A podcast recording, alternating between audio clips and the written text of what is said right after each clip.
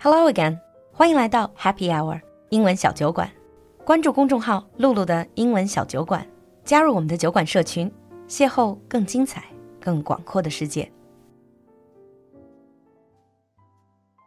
Hi everyone! Today we're going to have a special episode with James. Instead of talking about American culture, American life, we're just going to talk about a topic that everyone is interested in and is always interested in. can you guess what that is, James? My stomach tells me it's food. Yes, we're going to talk about food, but we're not going to talk about food in a specific culture. Instead, we're going to talk about a type of food. In English, you call it comfort food. Ah, yes. Food that makes you feel better. If you just say food that makes you feel better, some gym junkies are going to say salad. No, that would be food that makes you healthier, but doesn't make you feel better. So, exactly what is comfort food? The So- definition. A comfort food is a food that people eat when they are stressed or unhappy and it makes them feel better. It makes them happier. It's also things that foods that remind us of home, food that reminds us of friends and family. Oh, so it's more like an emotional thing. It's not just food like cooking as a skill, Right. more like so technically anything can be a comfort food if it gives you that feeling. even if it's salad. But it's Maybe. just yeah. But usually, comfort food, when you think about it, the imagery in my head is always this really cold, uh, let's say autumn or winter night, and you're really starving, and now there's something really warm, and it just smells nice. And it's got a lot of fat. It's got a lot of lot of carbs. Yeah, comfort food in general is three things fat, sugar, carbs. For me, definitely, it's got to be spicy. Hmm. I'm not big on the spicy, but you got cheese in there. You got me. Mm, cheese. Typical comfort food, especially melting cheese, not the hard. Oh, melted cheese on chips, on fries, on bread, on pizza. I can keep going, on but I'll everything. stop. You can put cheese on everything. But let's just say for you specifically, let's say growing up, do you have as a kid, did you have one of those food that you always look forward to? Macaroni and cheese. That sounds really simple. It is. So macaroni is a type of pasta, and macaroni and cheese is a pasta dish made with cheese. To me, that is a very American thing. It is extremely American. It's one of those things that even kids can make.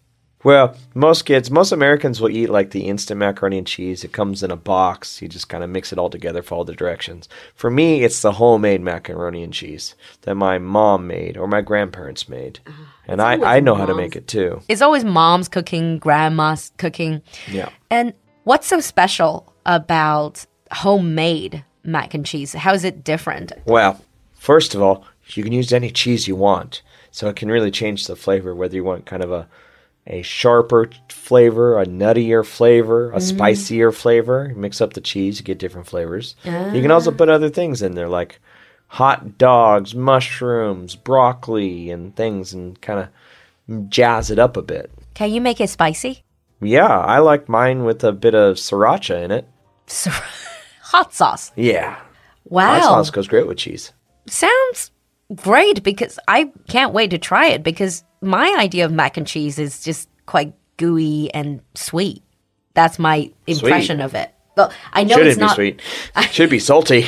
I know it's not sweet, but it just looks like it's going to be sweet. That sort of thing. It doesn't look the most appealing of dishes. I will grant you that. It does, No. but it does taste really good. Apart from mac and cheese, you said pizza. Well, yeah, pizza. I mean, find me an American that doesn't like pizza, because pizza is like Not just Americans. Not just. I guess that's true. It's like you want your company workers to be happy, buy them pizza.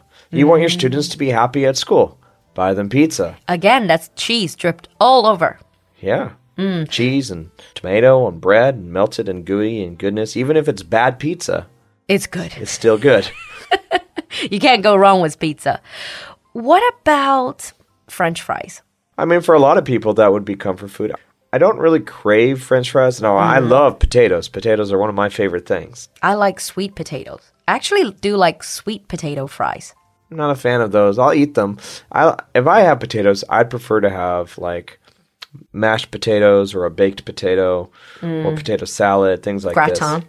Gratin would be fine. Mm-hmm. French fries, yeah, they're fine, but for a lot of people, that is like a comfort food would be like McDonald's fries for a lot of people. Mm, I guess that's also like probably growing up as a kid. You it once lot. craved it. Yeah.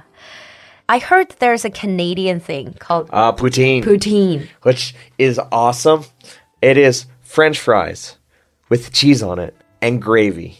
I've never had it because it just doesn't sound appealing to me. I guess that's I've because had my it culture. in all of its heart clogging, heart stopping goodness.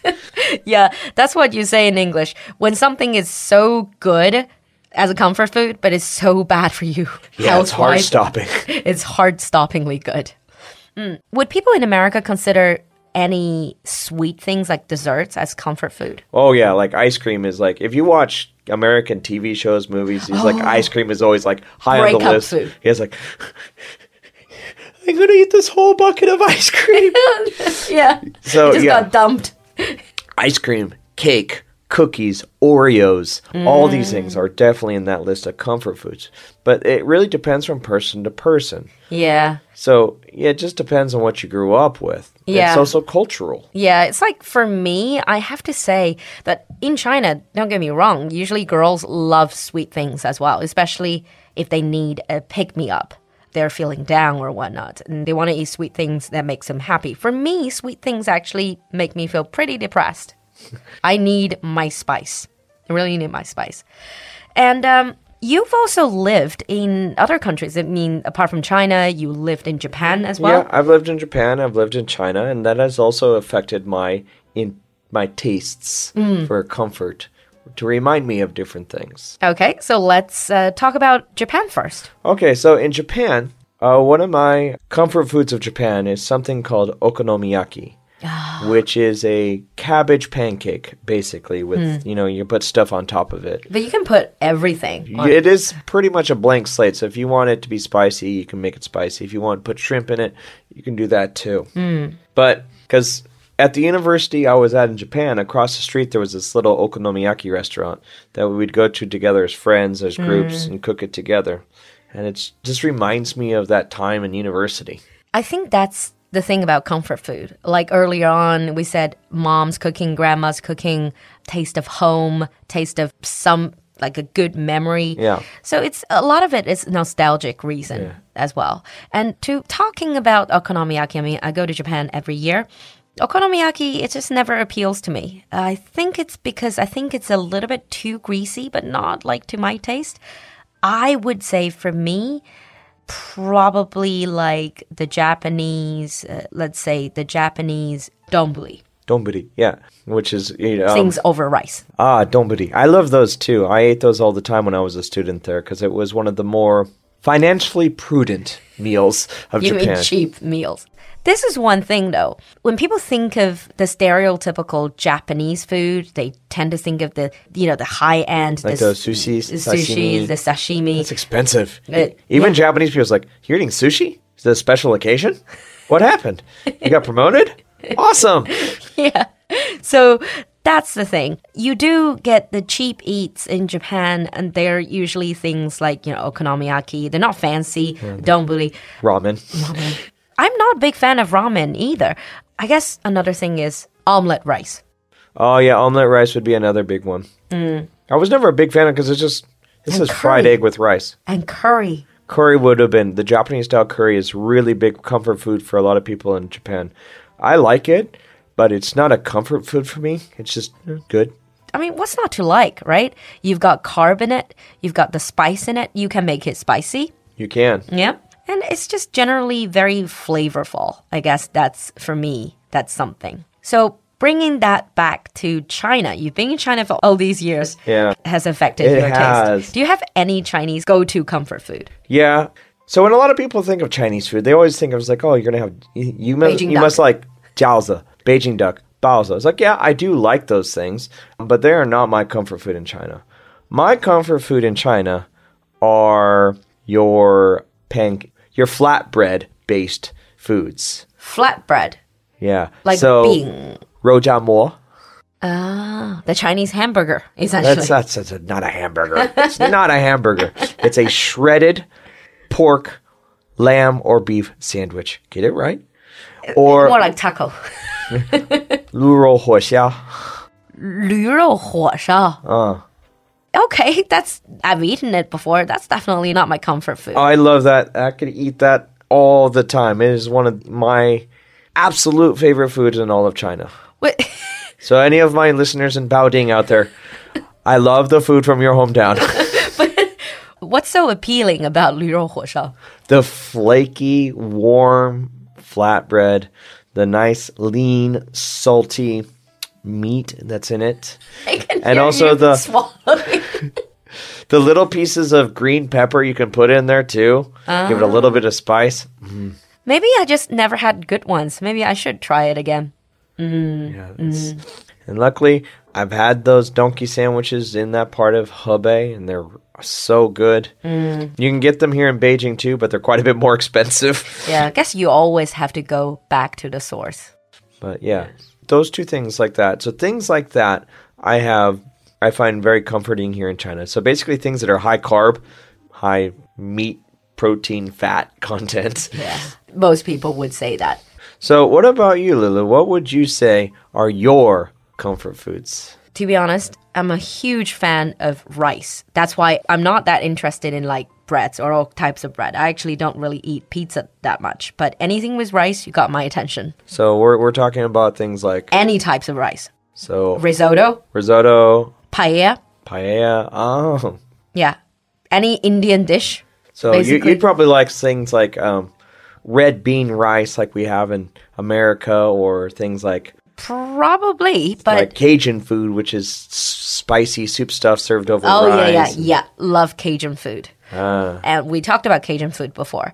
And in China, I would say I also like the idea of stew because any type of stew, no matter if it's Chinese or not, it's just that that idea of you put a lot of food and flavoring and seasoning, you know, So- in a pot. so we're taking things like braised pork belly and things like that. Yeah, and then you cook it for an hour, two hours, sometimes even longer, and that smell, basically the aroma of the food comes out, and the steam comes up, and then you're just waiting there, expecting, looking forward to the whole feast. I'm getting images of Dongbei in my head right now.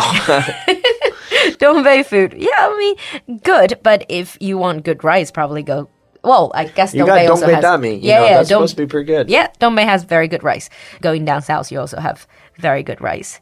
So I think we've talked about a lot of comfort food. And if you're listening to this show, share with us your comfort food. Like we've been saying, it has a lot to do with your background, your memory, how you grew up. So tell us about your comfort food so we get to know you better. Oh yes, and in great detail too, because we may want to eat it. All right. And if you're a big fan of uh, rice as me or a big fan of 驴肉火烧 as James, let us know in the comment section. We'll see you next time. Bye everyone. Bye. Let's go eat. 今天的节目你喜欢吗？赶快联系小助手加入酒馆社群吧。小助手的微信号是 l u l u x j g three，我们在酒馆等你。